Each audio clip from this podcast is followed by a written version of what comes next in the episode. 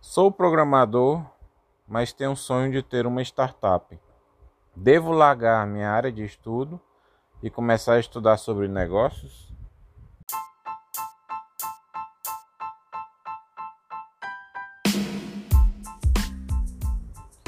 Fala galera, aqui é Rafael Pontes. Estamos começando mais um episódio deste podcast.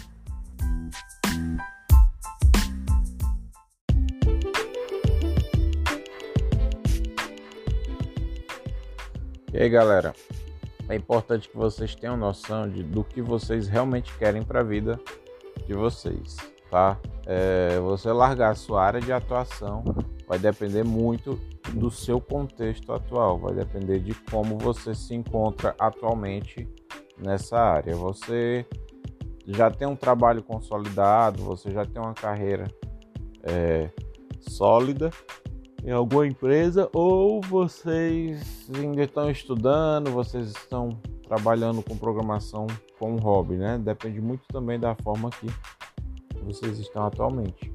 Mas vamos supor que você já está consolidado, você já tem experiência, mas você quer ter a sua empresa, você quer montar a sua startup. Então a minha dica vai.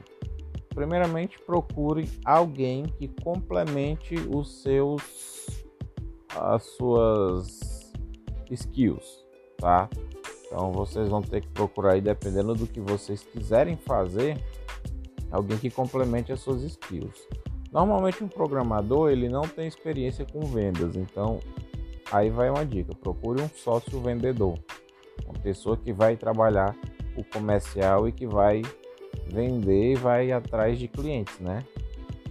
Aí Beleza, você já tem o seu sócio que vai estar tá ali complementando a sua skill, né?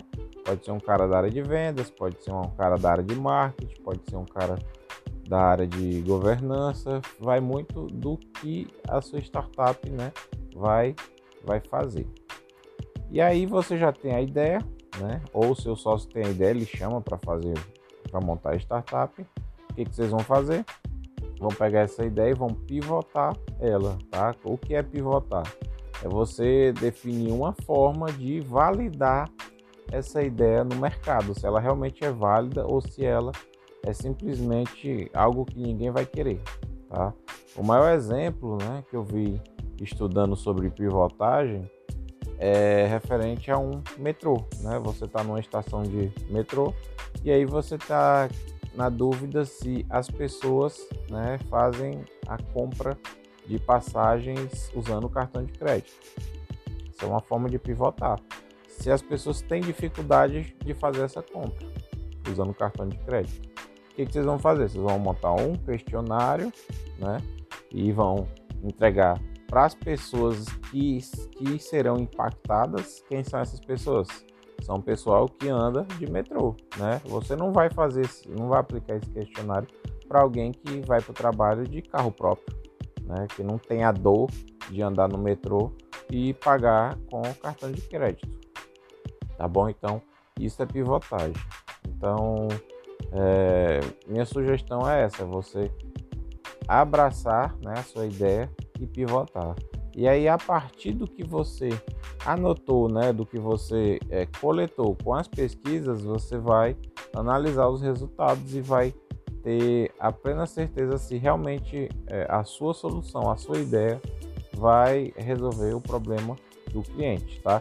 E a partir da pivotagem você vai identificar quais são os problemas do, do cliente. Por exemplo, você a, a ideia inicial era é, reduzir os problemas ao pagar o, uma passagem, né, um bilhete com cartão de crédito. Mas aí você identificou que os clientes é, não gostam de ficar na fila esperando, né, na fila do, do caixa lá para comprar o bilhete para conseguir ir de metrô. Então é uma coisa bastante é, demorada. E aí vocês irão, vocês identificaram que é, seria ideal criar uma forma de é, passar pela passar pela catraca né, da, do metrô né, sem pegar a fila para comprar o bilhete. Então a ideia aí seria utilizar um aplicativo que, que auto pagasse, né, que geraria um pagamento automático, digamos assim, né, que geraria um, um autoatendimento na hora de, de, de ingressar no, na estação de, de metrô. E é isso. Então você pivotou, você identificou os problemas e aí você vai definir a solução, né? Você vai partir para a criação do seu MVP, né? Do seu mínimo produto viável.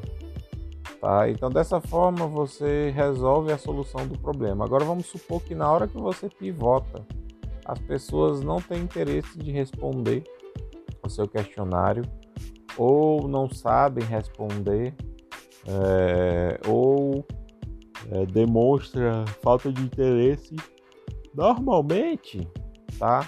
É, normalmente quando vocês quando vocês não têm um retorno na hora da pivotagem, geralmente essa solução ela não vai agradar o público, tá? Então é aconselhado que você parta para outra direção na sua solução, mas não na que você imagina que seria a sua ideia genial que tornaria vocês milionários, tá bom?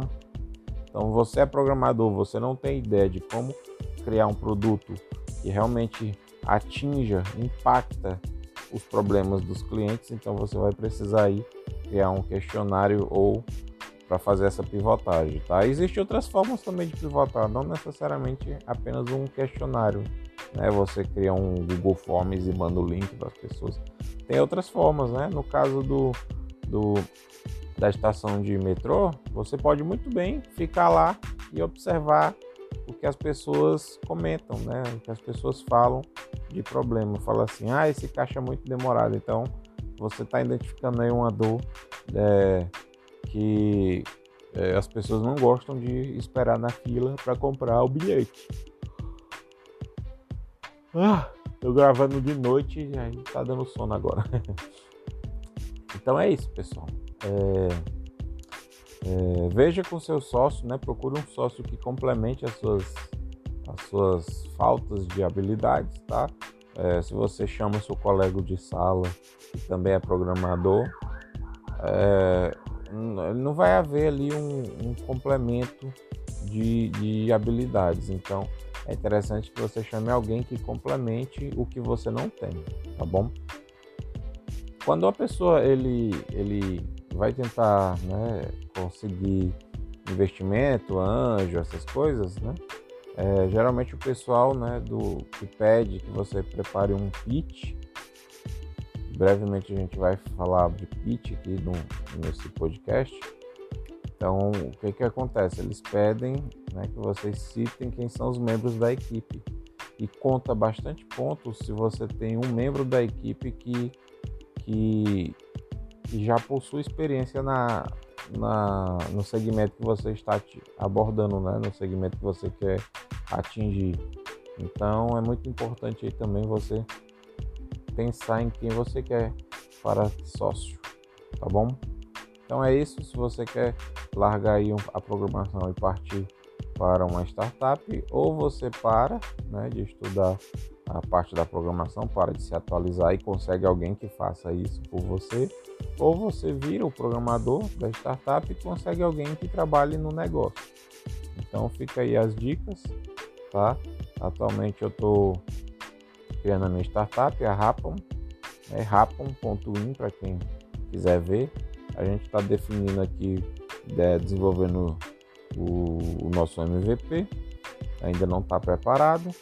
É, o meu sócio, por enquanto, eu não tenho um sócio, eu estou sozinho, mas eu já trabalho como, eu já falo a gente porque é a gente é, no, no sentido de a empresa, né? Então, subtende-se que a empresa possui várias pessoas, mas daqui para eu estou gravando esse podcast finalzinho de abril, então daqui para finalzinho de março, provavelmente eu já tenho definido aí o nosso time de desenvolvimento, o nosso time de vendas, o nosso comercial, né?